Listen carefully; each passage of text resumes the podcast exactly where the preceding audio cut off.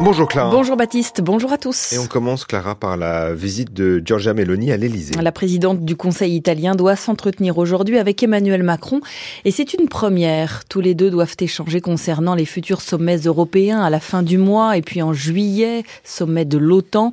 Et ce alors que Rome et Paris voient leurs relations distendues depuis l'accession au pouvoir de l'extrême droite en Italie l'année dernière. Giorgia Meloni est en France donc et elle portera également la candidature de l'Italie à l'Expo universelle de 2030. Le prince héritier Mohamed Ben Salman avait fait de même ces derniers jours pour l'Arabie saoudite. C'est un embryon de défense européenne aérienne. En marge du salon du Bourget hier, Emmanuel Macron a annoncé l'achat groupé avec la Belgique, la Hongrie, l'Estonie et Chypre d'un millier de missiles sol-air, des missiles baptisés Mistral. La France cherche d'ailleurs d'autres alliés, autres que l'Allemagne, qui elle préfère avancer seule en achetant à l'étranger. On y reviendra plus longuement dans le journal de 6h30. Notez qu'au salon du Bourget encore hier, Airbus a signé le plus gros contrat de son histoire. Une compagnie low cost indienne lui commande 500 avions de ligne à hauteur d'au moins 55 milliards de dollars. Et puis l'État débloque 500 millions d'euros pour permettre aux sans-abri de trouver plus facilement un logement. C'est ce que doit annoncer aujourd'hui le ministre du Logement Olivier Klein avec son plan Logement d'abord. C'est le deuxième du nom après le premier quinquennat Macron. La somme cette fois est deux fois plus importante qu'il y a cinq ans, 500 millions d'euros effectivement. Mais les axes de travail, eux, restent les mêmes, Simon Cardona. La priorité, le premier axe de travail, c'est toujours d'augmenter le nombre de logements disponibles. D'après les plans du ministre Olivier Klein, en 2027, 200 000 places en logement très social, c'est-à-dire à très bas auront été attribuées, mais aussi 30 000 places en intermédiation locative, c'est-à-dire une location avec l'aide d'un bailleur social. Le ministre vise aussi 10 000 places en plus pour les pensions de famille. Deuxième axe de travail, éviter les expulsions. Encore une fois, rien de nouveau, le ministre du Logement maintient les 26 équipes mobiles de prévention, celles qui rendent visite aux locataires en difficulté financière. Des renforts d'équipe, il y en aura dans le dernier objectif, améliorer l'hébergement d'urgence avec 500 nouveaux postes pour le 115, le numéro dédié aux sans-abri. Un renforcement des accueils de jour et des maraudes est aussi prévu. Avec ce deuxième plan, le ministre Olivier Klein espère, je cite, réitérer le rythme du mandat précédent afin de pouvoir dire en 2027 que son ministère a réussi en 10 ans à sortir plus de 800 000 personnes de la rue. Simon Cardona qui a contacté par ailleurs la Fondation Abbé Pierre, elle regrette qu'une priorité des sans-abri pour accéder au HLM n'ait pas été conclue dans ce plan qui sera donc présenté en fin de matinée au ministère du Logement. C'était l'objectif de la réforme des retraites selon le gouvernement, assurer l'équilibre financier du système. Eh bien cette réforme seule ne suffira pas pas, à en croire le Conseil d'orientation des retraites. Selon les prévisions de son dernier rapport que le quotidien Le Monde s'est procuré, les régimes de retraite resteraient déficitaires même après 2030, l'horizon fixé par l'exécutif, et même avec un départ à 64 ans. Dans le Vaucluse, une nouvelle agression d'élus pousse la quasi-totalité d'un conseil municipal à la démission.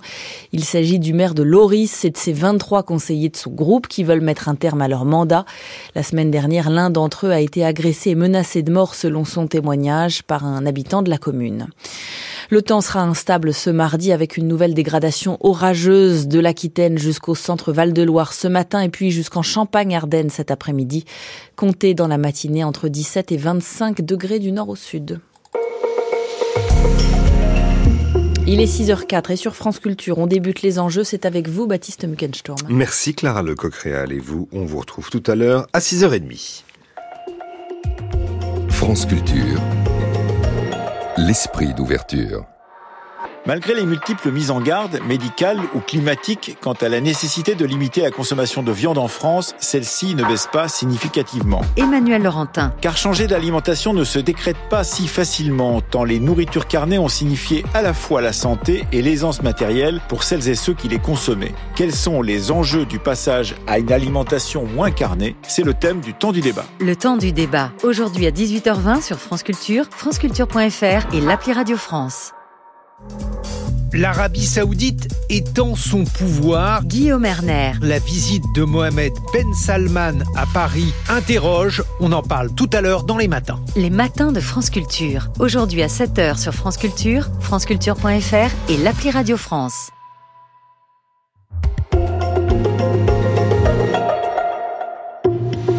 6h, 7h, les enjeux. Baptiste Muckensturm. Bienvenue dans l'émission qui tous les matins vous fait le récit des enjeux dans les territoires en France et à l'étranger. Nous sommes ensemble jusqu'à 7 heures. Les enjeux, c'est une émission qui est préparée tous les jours par Marguerite Caton, Lucas Lazo et Tatiana Krotov à la réalisation Media Portis-Guérin et à la technique ce matin Olivier Arnay. À 6h40, les enjeux internationaux au Soudan après deux mois de conflit alors que la tension internationale reste concentrée sur Khartoum, la capitale. La situation est particulièrement inquiétante au Darfour, la région à l'ouest du pays, aussi vaste que le territoire français. 1200 personnes sont mortes à Jenaima, la Jenaina, le chef-lieu de la province, dans des affrontements aux aspects ethniques entre militaires, paramilitaires et milices tribales, dans la même logique que la guerre des années 2000. Alors comment la guerre au Soudan provoque une répétition de l'histoire au Darfour, c'est notre sujet ce matin. Mais d'abord, dans les enjeux territoriaux, on va parler de biodiversité. Au Parlement européen, une bataille féroce mettant au prix d'un côté les agriculteurs soutenus par le Parti populaire européen et de l'autre les écologistes autour d'un projet de règlement prévoyant la restauration des écosystèmes endommagés. La France a décidé par la bouche de sa première ministre de récompenser financièrement les communes qui assuraient une bonne protection des espaces naturels. Une mesure de justice, dit, dit euh, Elisabeth Borne. On en parle juste après ce succès de la pop israélienne de 2016.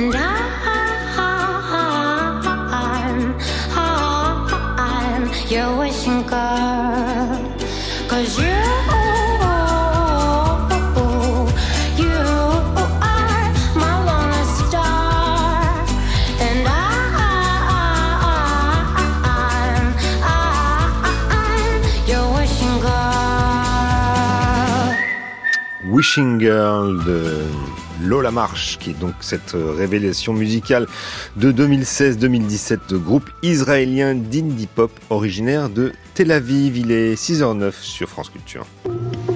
France Culture, les enjeux, Baptiste Muckensturm. C'est un plan un peu fourre-tout qu'a présenté Elisabeth Borne jeudi dernier dans la Vienne à Solgé, un plan pour les ruralités qui va de l'ouverture de commerces multiservices jusqu'à la mise en place de médicobus destinés à pallier le manque de médecins. Une annonce est passée relativement inaperçue malgré l'importance des efforts financiers consentis.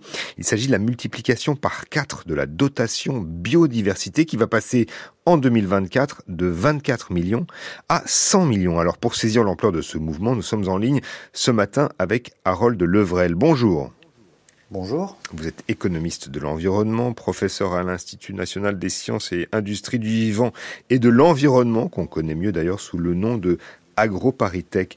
Euh, Harold Levrel, c'est une augmentation notable à saluer de l'engagement financier de l'État en faveur de la protection de la nature. Oui, c'est effectivement une augmentation tout à fait euh, significative. Hein, pour euh, avoir un ordre d'idée, euh, les taxes comme ça, enfin les, aides qui sont octroyées pour la protection de la biodiversité sont, de, petits montants habituellement. Mmh.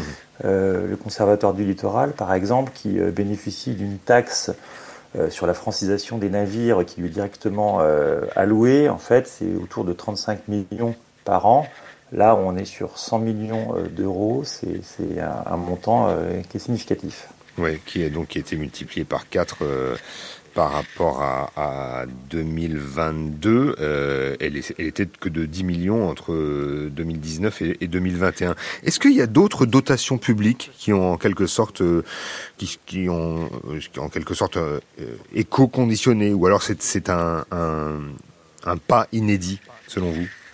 Alors, euh, oui, on a d'autres euh, euh, postes d'aide liés à la biodiversité pour, les, acteurs locaux. On a notamment la taxe d'aménagement qui est en partie affectée aux espaces naturels sensibles. Alors ça, c'est une, taxe qui bénéficie aux, communes et aux départements, donc autour de 300 millions d'euros par an. On a aussi la redevance pour prélèvement d'eau. Il y a une part environnement dans cette redevance euh, qui est euh, autour de 390 millions d'euros, qui va, financer, pardon, les agences de l'eau et l'Office français de la biodiversité, mais aussi les parcs marins, ce genre d'établissement. et donc après, il y a des, aides hein, qui sont octroyées par l'État, parfois via euh, des financements euh, européens euh, pour les zones Natura 2000, pour les parcs naturels nationaux, etc. Quelques mots justement sur, les, communes qui sont bénéficiaires de cette dotation biodiversité. il s'agit de toutes celles qui ont une part de leur territoire en zone protégée ou est-ce que c'est une part, une part importante des communes rurales ou, ou encore Oui, alors ce sont effectivement euh, euh, des, communes qui vont avoir euh, sur leur territoire des, des sites qui sont classés. Mhm. Classés parce que contenant des espèces ou des habitats qui sont menacés ou qui ont une dimension patrimoniale importante. Donc on a les, les sites Natura 2000 qui correspondent à la directive européenne Oiseaux, directive Habitat. On a les parcs naturels marins, euh, les parcs nationaux, j'en ai déjà parlé, et les parcs naturels régionaux. Hein, qui, euh, donc c'est des surfaces importantes, hein, puisque euh, les parcs naturels régionaux ou Natura 2000, ça, couvre vraiment des, des, portions du territoire qui sont significatives, on autour de 13% pour Natura 2000, 17% si je me souviens bien au niveau des parcs naturels régionaux. Oui. Un mot effectivement, euh, Harold, sur, sur les, les parcs euh, Natura, sur Natura 2000, parce que c'est très vaste, hein, vous venez de le dire. Ça représente quasiment 15% du territoire. Donc, de quoi s'agit-il exactement? Alors ce sont des, sites, euh, comme je le disais, qui contiennent soit des espèces qui ont une, valeur importante pour, pour l'Europe, mhm. alors généralement du fait de leur caractère rare, menacé, euh, soit des habitats. Hein. donc ces habitats, on les qualifie par euh, la présence euh, de végétation qui sont tout aussi menacées ou, importantes d'un point de vue écologique. Et donc, on, a identifié en France, par un processus qui a débuté au début des années 2000, un certain nombre de sites qui sont prioritaires pour l'Europe et donc il s'agit de protéger à partir des mesures, des actions hein, qui sont orientés par des objectifs définis avec les populations locales, hein, localement. Euh, des objectifs de protection de la nature hmm. euh, qui, ont, voilà, qui, ont, beaucoup de composantes évidemment. Ouais, c'est ça, c'est maintenir de, ou restaurer le, bon état de, de, de, conservation des habitats naturels ou, ou des espèces qui sont présentes dans les sites. Pour ce qui est de, des parcs nationaux, ça on les connaît un peu plus, il y en a 11 en France. Euh, bon, je ne vais pas tous les noter, mais enfin, il y a là, le premier, ça a été celui de la, la Vanoise, créé en 1963, et puis le, les derniers sont ceux de, des Calanques en, en PACA 2012 et le, et le parc national des Forêts. Un mot quand même sur les parcs naturels qui sont donc différents de Natura 2000 et des, différents des, parcs nationaux. De quoi s'agit-il? Alors, euh, je pense que vous faites référence aux parcs régionaux. Oui. Euh, oui, alors les parcs régionaux, en fait, euh, parcs naturels régionaux, sont effectivement des, des espaces vraiment grands qui vont pas forcément euh, avoir une biodiversité euh, aussi exceptionnelle que euh, les parcs naturels, les parcs nationaux, pardon. On s'y perd parfois dans toutes ces, dans tous ces termes. et donc les parcs naturels régionaux, la vocation, elle est autant je dirais écologique que économique. Hein. C'est l'idée un peu de réconcilier des enjeux écologiques et économiques. On a par exemple en Bretagne le parc d'Armorique ou le parc du golfe du Morbihan. Et on voit bien que dans ces espaces, on a des, villes qui peuvent être importantes, hein, comme euh, la ville de Vannes dans le, dans le parc euh, du Morbihan. Hmm. Euh, et, et, de ce point de vue-là, voilà, on n'a pas du tout les mêmes enjeux de conservation euh, ça n'est pas euh, aussi strict, pour le dire simplement. Mhm. Pour, pour, résumer, on pourrait dire que le parc naturel, euh, c'est une logique d'aménagement des territoires ruraux, alors que, évidemment, le, parc national, c'est vraiment la priorité totale et complète à la nature. Pour revenir à, cette dotation biodiversité qui va donc être multipliée par 4 en 2024, quel est le montant qui, qui est perçu par, par les communes? Alors sur la dotation euh, totale, on est sur euh, des montants très élevés. Alors je n'ai plus euh, le montant exact, mais on est sur plusieurs dizaines de, milliards. Hein. Peut-être une trentaine, je devrais vérifier ces chiffres. Mais, oui, la dotation, donc elle passe de, 24 millions à 100 millions, hein, la dotation biodiversité. Et pour les, les, montants versés aux communes, c'est si j'ai bien lu, ça, ça s'échelonne entre 1000 euros pour à peu près 1700 ah communes et euh, il y en a d'autres qui peuvent toucher jusqu'à 200 000 euros, c'est ça? Oui, alors pardon, j'avais compris la dotation générale euh, donnée en France pour les communes. Euh, oui, alors on est sur des, on va être sur des chiffres évidemment. Hein, vu le nombre de communes, ça va être des chiffres qui vont rester quand même modestes. Hein, c'est pas des, des, choses qui, par rapport à la dotation standard qui est donnée aux communes, ça reste une, une portion petite, quoi. Ouais. Le, principe, c'est une forme de, récompense des collectivités? Oui, alors c'est une sorte de, compensation, on peut dire, parce que euh, lorsqu'on a sur son territoire des, euh, sites protégés, euh, finalement c'est un coût plus qu'un bénéfice. Ça peut paraître un peu paradoxal, mais en fait, lorsqu'on veut mener des projets de développement, eh bien, il va falloir faire des études d'impact systématiques pour euh, pour justifier qu'on ne dérange pas trop ou qu'on n'impacte pas trop la faune et la flore. Donc ça a un surcoût pour le, monde économique du territoire. Alors évidemment, c'est aussi un, facteur d'attractivité, hein, notamment euh, pour les parcs nationaux, c'est une évidence. Mais euh, pour des zones Natura 2000 qui sont beaucoup moins connues, qui sont beaucoup, beaucoup plus présentes sur le territoire, c'est pas forcément des, des facteurs d'attractivité très connus.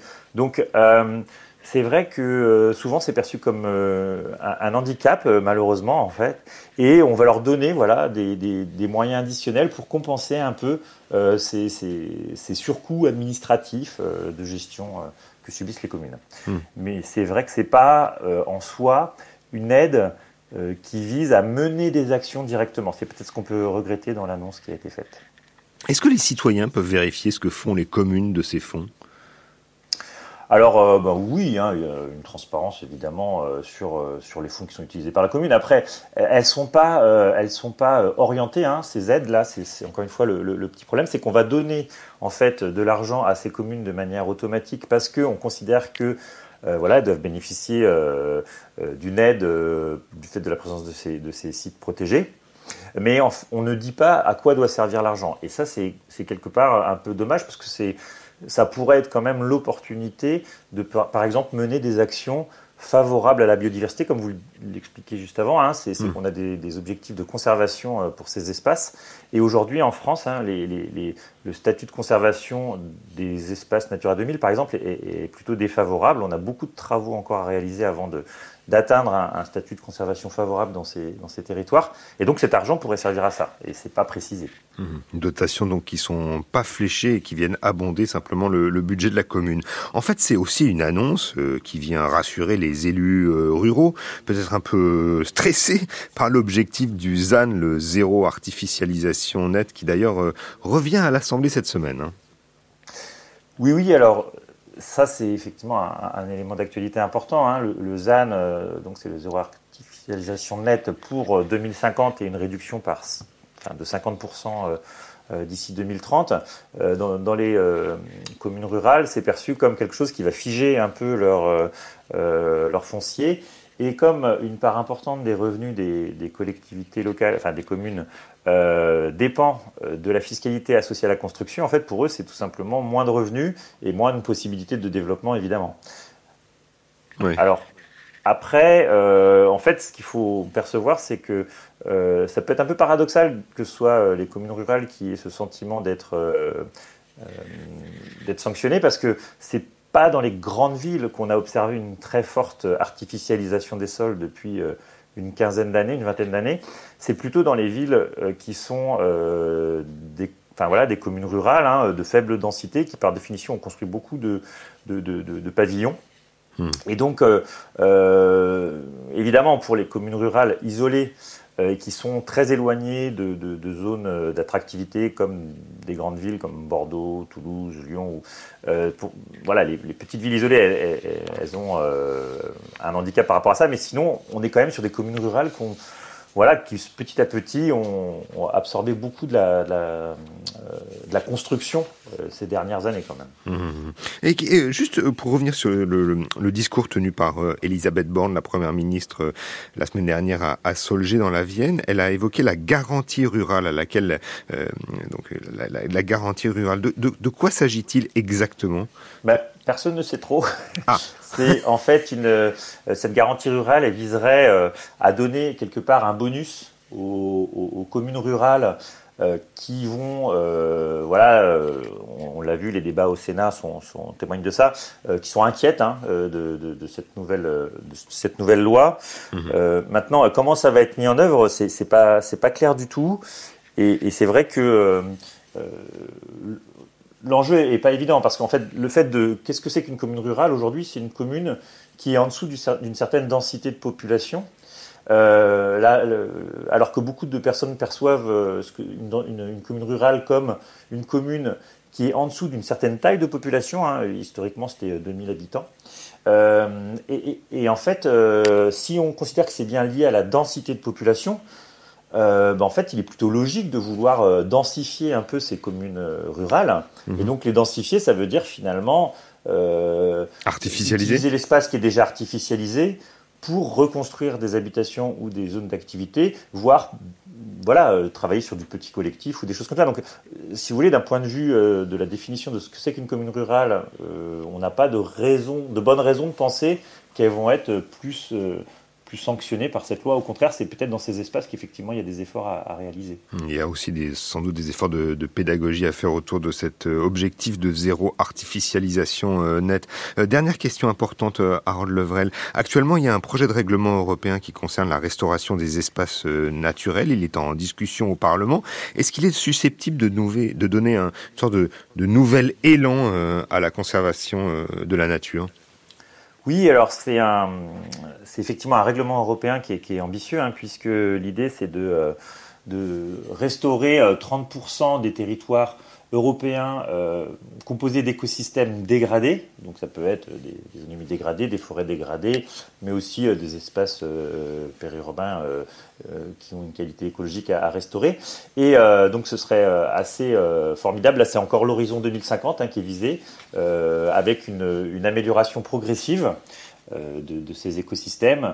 Alors ça pourrait vraiment être quelque chose qui ressemblerait à un, vrai New Deal écologique, parce que là on est sur des actions massives de restauration écologique sur des territoires de grande taille, ce qui clairement créerait beaucoup d'emplois dans, ce secteur hein, de l'ingénierie et de la restauration écologique. Alors, quelque part, euh, euh, il y aurait à la fois une, opportunité économique et puis évidemment, euh, on, améliorerait le cadre de vie des populations européennes tout en améliorant l'état de santé des écosystèmes qui hébergent une grande part de la biodiversité. Donc ce serait formidable. Maintenant, le problème qu'on rencontre, c'est qu'on est en phase de discussion là sur les amendements et il semblerait, je ne suis pas au, fait exact des discussions, mais il semblerait quand même qu'il y ait beaucoup de, pression pour réduire la portée de, de ce règlement européen, ce qui est ce qui est bien dommage. Hum, effectivement, hein, le, Parti populaire européen, le PPE de, centre droit, euh, mène une offensive contre cette proposition, d'ailleurs en, pilotant les, rejets dans les commissions de l'agriculture et de la pêche au Parlement. Ça a été le cas euh, le mois dernier. Il tente désormais de, faire dérailler au sein de la, commission de, l'environnement. C'est donc un, dossier à suivre et c'est une, bataille politique euh, à l'échelle européenne. Merci beaucoup, Harold Levrel, d'avoir nous avoir éclairé justement sur ces dotations liées à la biodiversité qui sont en sensible augmentation. Je rappelle que vous êtes économiste de l'environnement et professeur à AgroParisTech. Les enjeux à retrouver sur franceculture.fr et l'appli Radio France. 6h25 aujourd'hui sur France Culture, dans les matins de Guillaume Erner, la question du jour, que prévoit le gouvernement pour lutter contre le surtourisme? Et puis, à partir de 7h40, euh, une question majeure, comment l'Arabie saoudite se paye le monde? Il s'agira de pétrole, de foot et de cinéma. Et puis juste après les matins, à 9h, ne ratez pas cette semaine le cours de l'histoire qui retrace une histoire des luttes homosexuelles et de la contre-culture queer. Aujourd'hui, euh, Xavier Mauduit abordera la, la question des littératures lesbiennes. En quoi son étude permet-elle de renouveler notre approche en histoire des genres? Et puis, à 13h30, les pieds sur terre pour comprendre que comment certains plongent dans l'extrémisme. C'est l'histoire d'un garçon, fils de soldat, qui a 14 ans a intégré un lycée militaire en internat, et c'est là qu'il se lie d'amitié avec un camarade d'extrême droite qui l'initie aux idées néo-nazis. Peu à peu, il participe à des collages, à des tractages, il adhère même au groupe d'Union Défense, le GUD, un syndicat étudiant d'extrême droite, et dans ses rangs, il participe à des manifestations sauvages et à de nombreuses bagarres de rue, jusqu'à un jour de 2017 où tout bascule. Il a alors 18 ans. Écoutez. À force de vivre dans la même chambre avec lui, il y a de la camaraderie qui s'installe, on discute, et lui me, parle effectivement de, la société aujourd'hui, de l'insécurité qu'on peut avoir en France euh, à certains endroits ou n'importe. Et c'est souvent le week-end, quand je rentrais euh, chez ma mère, je passais par différentes gares. Effectivement, euh, dans les gares, on croise un peu de tout type de monde et certaines personnes qu'on peut penser euh, malhonnêtes ou tout ça. Puis au fur et à mesure, c'est vrai que je me dis le soir, euh, j'aimerais pas les croiser euh, comme ça, quoi. Puis plus le temps passe, plus je me dis mais il a pas tort. Il y a beaucoup de personnes d'origine étrangère dans l'eau et on se dit c'est encore moins normal parce que ils sont pas d'origine française.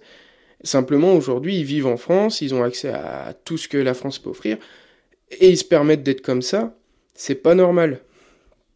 Aujourd'hui, t'es blanc, t'es européen, c'est toi le maître de l'Europe, donc euh, t'es censé pouvoir te promener sans avoir peur de quoi que ce soit chez toi. Donc, il euh, ben, faut s'imposer, et puis il faut presque, comme disaient certains, euh, repartir en croisade. Et plus le temps passe, plus cette idée se renforce, et au bout d'un moment, j'en arrive à la conclusion que ben, personne ne veut le faire. C'est du sale boulot, mais il faut le faire, et moi je suis prêt à le faire. Voilà comment j'ai été un militant au GUD, le groupe Union Défense. C'est euh, l'épisode des Pieds sur Terre d'aujourd'hui, un documentaire de Karine Léouette et réalisé par euh, Clémence Gros. C'est à 13h30 sur l'antenne, donc dans les Pieds sur Terre, et à retrouver sur franceculture.fr et l'application Radio France. France Culture. L'esprit d'ouverture. Retrouvez cette semaine la romancière et artiste Claudie Hutzinger dans Un voix nu la nature qui l'entoure est la source première de son inspiration, que ce soit à travers les végétaux avec lesquels elle fabrique des pages d'herbe ou les animaux qu'elle connaît de très près. Moi, il me semble que je suis née toute crachée. À l'intérieur de soi, euh, une sorte d'entité irréductible, comme un noyau dur. À voix nue, Claudie Hutzinger, cette semaine à 20h sur France Culture, franceculture.fr et l'appli Radio France. Parlez-moi d'amour, ondes, petites ondes, comme l'écrivait Aragon. Cette semaine, on vous parle d'amour, mais d'histoire d'amour contrariée. Julie Gacon. Nous parlerons de la communauté LGBT au cœur de la confrontation Est-Ouest en Europe, de l'union interdite entre hindous et musulmans en Inde, de l'amour hors de prix au Japon et en Chine, et un peu de Love on the Beach à Zanzibar. Culture Monde. Du lundi au vendredi à 11h sur France Culture, franceculture.fr et l'appli Radio France. Vous écoutez France Culture, il est 6h30 et voici le journal de Clara Lecoq-Réal.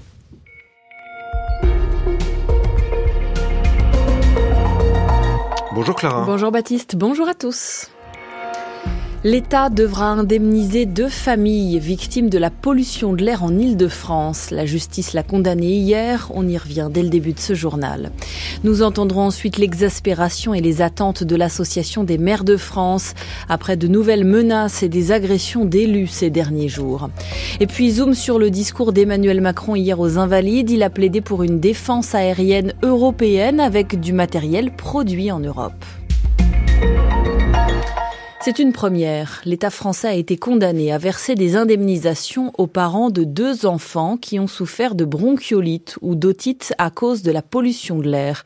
Le tribunal administratif de Paris estime que l'État n'a pas fait assez pour empêcher les pics de pollution en Île-de-France. Les précisions de Benjamin Elie. Crise d'asthme, bronchiolite, otite à répétition jusqu'en 2017 et 2018. Les premières années en région parisienne de ces deux petites filles nées en 2014 et 2015 n'ont pas été faciles. Le juge a estimé après expertise qu'une partie des symptômes étaient liés au dépassement des seuils de pollution résultant de la faute de l'État. Les deux familles habitaient à proximité du périphérique parisien. Elles ont depuis déménagé dans le sud de la France suite aux demandes insistantes des médecins. Ces décisions ouvre une brèche. François Laforgue, avocat des familles. Et euh, permettent à d'autres familles, dont euh, des enfants pourraient être euh, gravement atteints par la pollution de l'air, d'envisager des procédures contre l'État. Le tribunal a condamné l'État à verser 2 000 et 3 000 euros aux plaignants, loin des 220 000 euros demandés par chacune des familles. Il n'a pas ouvert la boîte de Pandore. Plusieurs conditions ont été posées pour prétendre à une indemnisation. Il faut pour cela que le dossier soit documenté médicalement, que la pollution soit avéré et caractérisé au lieu d'habitation euh, de la famille, mais euh, nous pensons que c'est une décision exemplaire et qui fera date. Le ministère de la Transition écologique peut encore faire appel. C'était Benjamin Illy. Acte 2 du plan de sobriété énergétique l'année dernière par peur d'un manque d'électricité cet hiver. Il avait fait grand bruit. L'idée maintenant de développer chez chacun du bon sens énergétique. Voilà ce que dit le cabinet de la ministre Agnès Pannier-Runacher. Parmi les 14 mesures dévoilées aujourd'hui, il y a pas mal de rappels à l'ordre, notamment pour les bureaux et les magasins. La climatisation ne doit pas descendre en dessous de la température de 26 degrés.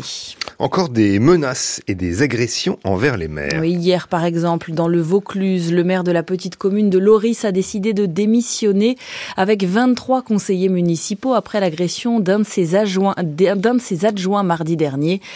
Parallèlement, la nouvelle maire de Saint-Brévin-les-Pins en Loire-Atlantique, Dorothée Paco, elle, compte déposer une quatrième plainte après des menaces.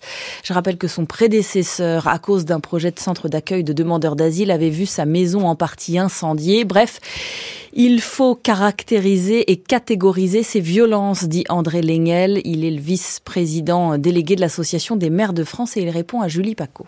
Nous sommes dans une période où il ne se passe quasiment aucune semaine où il n'y ait euh, des élus agressés. Aujourd'hui, on a deux types de menaces qui existent et qui se développent. Il y a les menaces euh, inciviques qui peuvent aller euh, jusqu'à des degrés de gravité. Il y a trois quatre ans, c'est un maire dans le Var qui en est mort. Ça, ce sont les incivilités qui peuvent être d'une grande gravité. Et puis il y a maintenant, euh, et, ça euh, de manière répétée ces derniers mois, euh, les menaces venant de groupuscules d'extrême droite pour la plupart, et que nous avons rencontrés, que ce soit bien entendu à Saint-Brévin, mais c'est vrai aussi, sans que ça ait la gravité de Saint-Brévin dans mon propre département, à Bélabre, où le maire, pour les mêmes raisons, a reçu des, des menaces de mort et sa famille avec lui. Donc ce sont des phénomènes différents qui malheureusement euh, se renforcent les uns les autres et qui nous mettent dans un monde d'incertitude et souvent de danger. Je précise que le gouvernement prévoit notamment un durcissement des sanctions pénales contre les auteurs de violences. La réforme des retraites ne ramènera pas comme promis l'équilibre financier en 2030. Voilà l'estimation du Conseil d'orientation des retraites, le corps. Dans un rapport à paraître jeudi, il prédit au contraire un retour durable des déficits dès l'année prochaine. On en vient à ce témoignage très attendu au procès de Gabriel Fortin, surnommé le tueur de DRH. Il est jugé depuis dix jours à Valence pour le meurtre de deux femmes DRH et d'une conseillère Pôle emploi. Jugé également pour tentative d'assassinat sur un autre DRH qu'il avait licencié. La victime, Bertrand Michel, est resté plus de deux heures et demie hier à la barre pour expliquer ce qu'il avait vécu. Deux heures et demie, car la défense de l'accusé l'a interrogé sur les conditions du licenciement de leur client. Son avocate Laurence Buisson regrette d'ailleurs que l'on inverse les termes du débat. C'est surtout la fin qui a été euh, compliquée pour euh, Monsieur Michel, puisque en tant que euh, victime, partie civile, mais également témoin, il s'est retrouvé placé dans une situation où on aurait pu croire que c'était lui qui était sur le banc de l'accusé. Ce licenciement, pour moi, ce n'est pas l'élément causal, c'est pas la, la, cause des assassinats. On peut pas relier ça. Enfin, il faut replacer euh, l'église au milieu du village. Aujourd'hui, on veut nous faire accréditer la thèse que s'il ne l'avait pas euh, licencié, on n'en serait pas là. J'ai quand même entendu ces mots-là. Euh, je trouve ça choquant. Non, la cristallisation aurait pu prendre autrement. Nous savons qu'elle est en lien avec le travail, mais la rupture de la relation de travail n'est pas en soi une cause d'assassinat multiple. C'est impensable. Des propos recueillis par Florence Thurm pour France Culture, verdict attendu en fin de semaine prochaine. Une première visite de Giorgia Meloni à l'Elysée après des mois de turbulences franco-italiennes. Oui, la chef du Conseil italien sera reçue cet après-midi par Emmanuel Macron. Les deux dirigeants feront des déclarations à la presse juste avant leur entretien pour évoquer les relations bilatérales entre Paris et Rome, mises à rude épreuve depuis l'automne. Et c'est notamment avec Rome que Paris plaide pour une défense anti-aérienne commune à l'Europe. Conférence sur le sujet hier aux Invalides, lors de laquelle Emmanuel Macron a appelé les Européens à s'équiper de matériel européen et non américain. Une façon de répondre à l'Allemagne. Explication Eric Biegala. L'argument principal soulevé par la France, avec à ses côtés l'Italie, c'est qu'une défense anti-aérienne européenne doit être souveraine. Difficile en effet de compter sur l'industrie de défense américaine, par exemple, qui risque de se retrouver à devoir gérer deux affrontements ou deux menaces en même temps, dont l'une ne concernera les Européens que de très loin. On pense à la défense de Taïwan, par exemple. Et dans ces cas-là, il y a fort à parier que les Américains réserveront leurs batteries anti-aériennes ou les missiles qui les arment à d'autres que les Européens. Le président français a d'ailleurs annoncé que l'Europe était d'ores et déjà prête à s'équiper de matériel européen. Je voudrais conclure avec trois cas concrets majeurs. Premier, c'est la signature d'une lettre d'intention entre France, Belgique, Chypre, Hongrie et Estonie pour l'acquisition commune de missiles Mistral. C'est un très bel exemple de coopération souveraine des Européens sur d'ailleurs une gamme qui est tout à fait pertinente et qui n'était pas assez couverte. Le deuxième concerne l'aviation, composante clé de la défense aérienne. Je suis heureux de pouvoir vous confirmez la rejointe prochaine par la Belgique du programme SCAF. Ce système de combat aérien du futur que nous développons avec l'Allemagne et l'Espagne, c'est une évolution majeure. Enfin, je suis heureux de pouvoir vous annoncer avec ma collègue italienne Giorgia Meloni que le SAMPT franco-italien est désormais déployé et opérationnel en Ukraine où il protège des installations clés et des vies. Les Mistral sont des batteries de défense à très courte portée et le SAM-PT ou Mamba est l'équivalent franco-italien du système Patriot. Seul en Europe, la France et l'Italie et maintenant l'Ukraine en sont pour l'instant pourvus. Des orages et des pluies sont prévus ce matin du sud-ouest jusqu'au centre, puis jusqu'en Île-de-France et en Champagne-Ardenne cet après-midi. Il fera dans la matinée 17 degrés à Rennes, 21 à Paris et Bordeaux, 22 à Lyon, 25 degrés à Nice. Et à 6h38, on vous retrouve, Baptiste. Merci Clara. Et vous, on vous retrouvera à 8h, sachant que le prochain journal de la rédaction de France Culture, c'est à 7h. 6h, 7h, les enjeux. Baptiste Muckensturm. Au Soudan, après deux mois de conflit, alors que l'attention internationale reste concentrée sur Khartoum, la capitale, la situation est particulièrement inquiétante au Darfour, la région à l'ouest du pays, aussi vaste que le territoire français. Selon l'ONU, 1200 personnes sont mortes à Djenina, le chef-lieu de la province, dans des affrontements aux aspects ethniques entre militaires, paramilitaires et milices tribales, dans la même logique de la guerre des années 2000. Alors comment la guerre au Soudan provoque une répétition l'histoire au Darfour Eh bien, c'est le thème des enjeux internationaux dans un instant.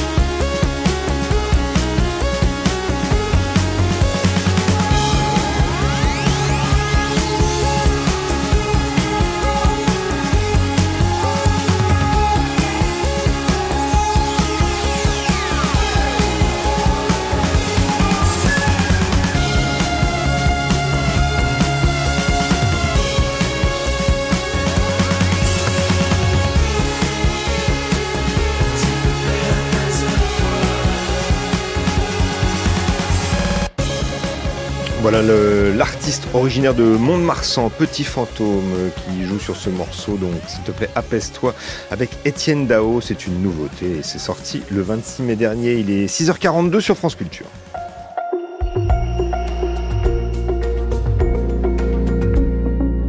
Un milliard et demi de dollars pour venir en aide au Soudan, c'est ce qui a été décidé hier à Genève au cours d'une conférence des donateurs organisée par l'ONU. Rien n'indique cependant que cette promesse se concrétise par une aide rapidement acheminée. En effet, sur les 3 milliards de dollars dont l'ONU a besoin au Soudan, seuls 17% sont financés jusque-là, alors que 25 millions de Soudanais, soit plus de la moitié de la population, dépendent de l'aide humanitaire pour survivre. Après deux mois de conflit, aucun scénario de retour à la paix se profile. 2000 personnes sont mortes et selon l'ONU, plus de 2 millions de Soudanais autres ont fui le pays, 530 000 ayant trouvé refuge dans les pays voisins. La situation est particulièrement inquiétante au Darfour, la région à l'ouest du Soudan. Toujours selon l'ONU, 1200 personnes sont mortes à Jeneina, le chef-lieu de la province, dans des affrontements aux tournures euh, ethniques entre militaires, paramilitaires, combattants tribaux et civils armés, comme un écho aux années 2000 où 300 000 personnes sont mortes et 2 millions et demi d'autres avaient été euh, Alors pour comprendre les racines des, des affrontements actuels au Darfour, nous sommes en compagnie ce matin d'Eliott Brachet. Bonjour. Bonjour. Merci beaucoup d'être avec nous ce matin dans le studio des enjeux internationaux. Vous êtes euh, journaliste, correspondant pour Le Monde et Radio France Internationale au, Soudan, de passage à Paris.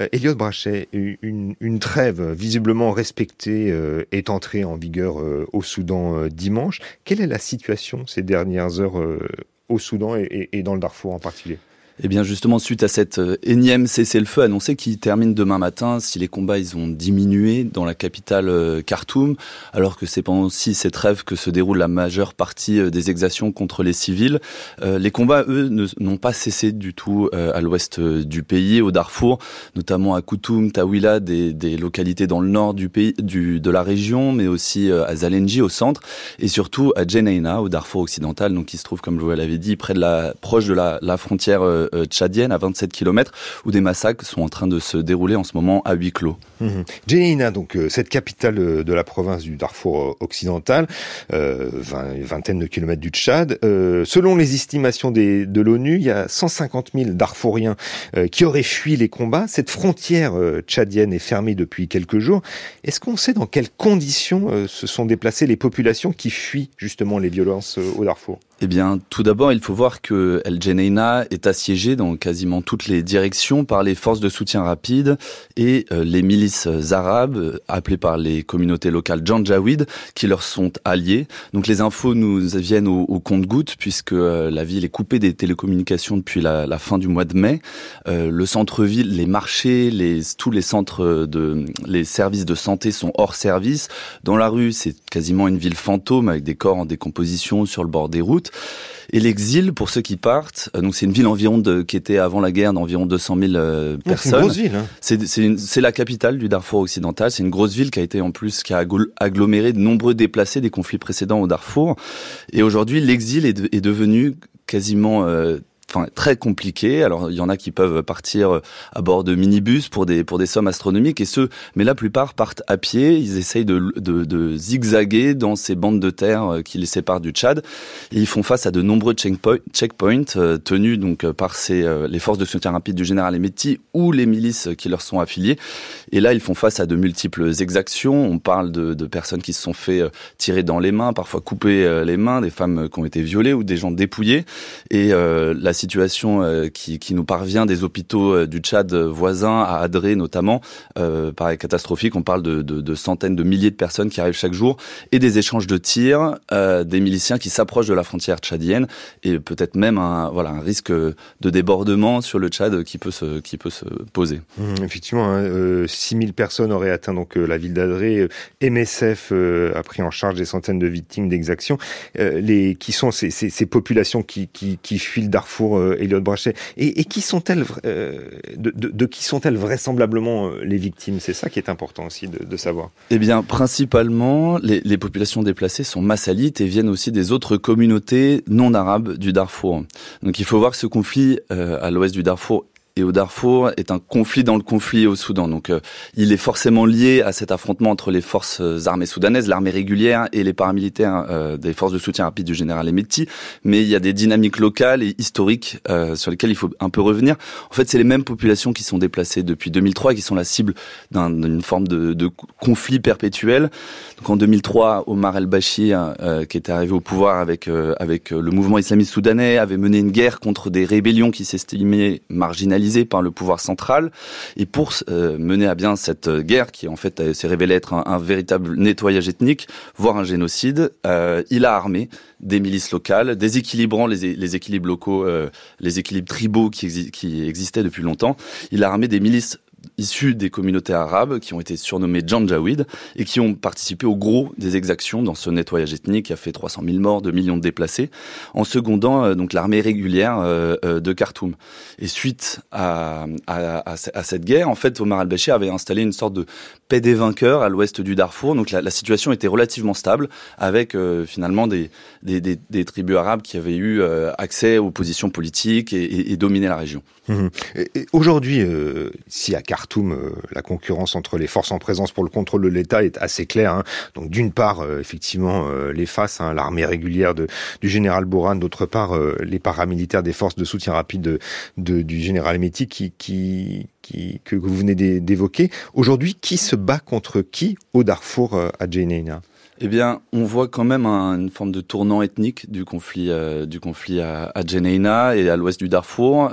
donc, c'est un conflit inégal en fait qui oppose donc d'une part les paramilitaires du général Emetti, qui sont secondés par ces milices arabes dites Janjaweed, contre des populations majoritairement massalites à l'ouest du Darfour, même s'il y a beaucoup de communautés différentes au, Darfour. Massalites non arabes. Hein. Non arabes, exactement, et, et, qui se sont euh, historiquement constitués en groupes d'autodéfense, et ces groupes d'autodéfense ces dernières années ont, ont repris en, en, se sont devenus un peu plus puissants et ont, des revendications plus, plus importantes, et donc ils se, ils se défendent, mais le combat reste inégal.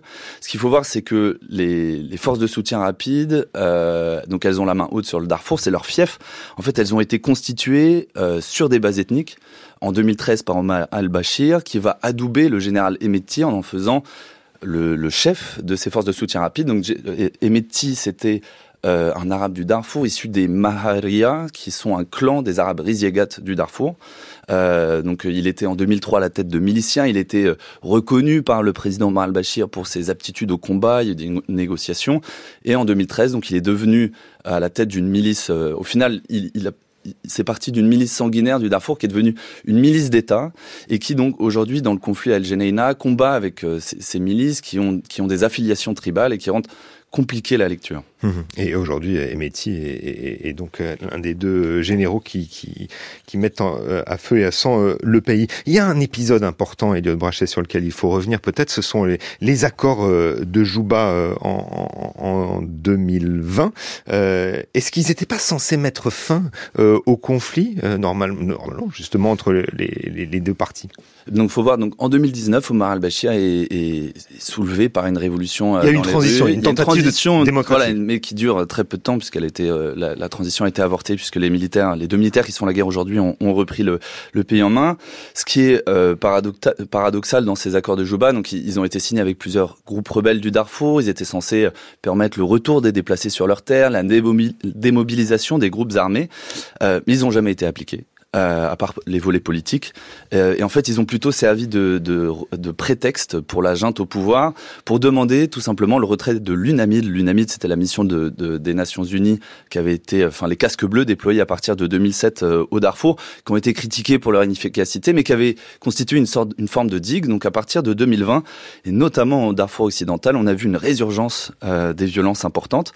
Et en fait, c'est un effet secondaire de ces accords de Juba à partir de, de 2020 et à la suite de cette révolution euh, il y a une hausse des revendications des populations préalablement déplacées, donc des massalites, et un retour de certains groupes armés qui les défendent, qui sont revenus pour défendre euh, leur population.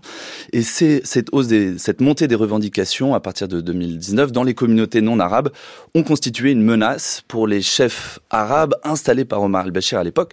Et ils ont, avant même le début de la guerre, le, 15 avril, ça fait, ça fait plusieurs années, qu'ils multiplient les attaques contre les, les villages, les de déplacés, dans, dans, l'idée de, euh, de, conserver leur domination sur la région et leur accaparement des, terres qui leur est garanti depuis, depuis 2003. Mmh. Ce qui est important aussi de savoir, c'est que la semaine dernière, euh, euh, le gouverneur du Darfour occidental a été assassiné si je ne m'abuse, cet, cet, homme était euh, massalite. Des figures de la société euh, massalite disparaissent ces derniers jours. Est-ce qu'on est en train de, réduire au silence euh, les porte-paroles de cette communauté, selon vous, Elliot Brachet? Eh bien, pour les massalites interrogés qui ont, traversé la frontière tchadienne, c'est exactement euh, l'un des attributs d'un nettoyage ethnique ou d'un génocide. Euh, pour eux, les, cerveaux, les intellectuels sont principalement visés. Donc, il y avait le cas du gouverneur Hamis Abakar, mais c'est un cas particulier parce qu'il était à la fois fonctionnaire de l'État et à la fois à la tête d'un groupe d'autodéfense euh, massalite. Mais dans, la, dans les représentants euh, tribaux de, des massalites, il y a notamment la famille du sultan qui a été décimée euh, par les forces de soutien rapide. Il y a euh, des, des, directeurs d'université, des avocats, des avocats des droits de l'homme qui avaient justement essayé de documenter les massacres commis par les forces de soutien rapide ces dernières années au Darfour.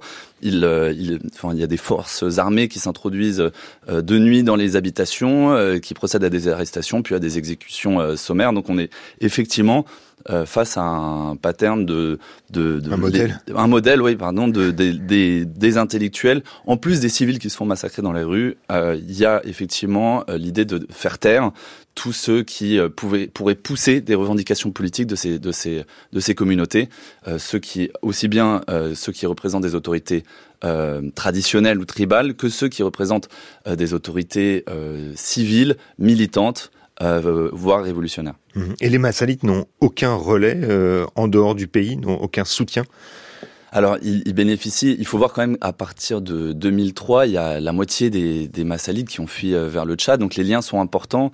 On en parlait tout à l'heure. Il est encore difficile de dire aujourd'hui quel peut être le, risque de débordement, sachant que quand même l'armée tchadienne a, à, déployer des troupes à la frontière. Euh, mais aujourd'hui, le, le, le, la population massalide se retrouve plutôt face euh, à, à l'absence euh, et l'impossibilité que les, les, les, ONG humanitaires puissent pénétrer dans le Darfour occidental euh, et à une situation euh, plutôt catastrophique et largement oubliée. Mmh. effectivement, Massalide qui s'organise en milice d'autodéfense. Est-ce que selon vous, Elliot Brachet, on a les, les, les, mécaniques des violences ethniques de masse de 2003 et du jeune sont en train de, de se nouer à nouveau au Darfour en, marge donc de, la guerre de ces deux généraux Eh bien, c'est bah, la grande crainte en fait. La, situation euh, donc au Darfour est largement différente. Euh, euh, que celle à Khartoum, même en cas de victoire militaire ou politique négociée à, à Khartoum, le risque ce serait que le, le la, la, conflictualité, les violences perdurent, perdurent au Darfour. Ce qu'il faut voir, c'est que les deux généraux ont également attisé euh, les braises à l'ouest du pays pendant pendant des années. Ils ont ils ont tous les deux combattu euh, sur, place et de ces dernières années, ils ont essayé de se donner, se livrer à une concurrence en soutenant différents groupes euh, de, dans la région. Donc en fait, cette guerre entre ces deux généraux, euh, c'est simplifié, c'est simplifié de dire ça. Elle, ravive en fait des plaies jamais cicatrisées euh, dans le pays. il y a une vraie crainte que le conflit euh, menace, enfin c'est déjà le cas aujourd'hui, de suivre donc cette tournure ethnique avec des discours de haine qui se généralisent parmi les, notamment les forces de soutien rapide sur les réseaux sociaux, TikTok notamment. On voit des références à, à la suprématie des tribus nomades arabes venues du Sahel contre les autres communautés noires, africaines, considérées comme euh, esclaves ou inférieurs.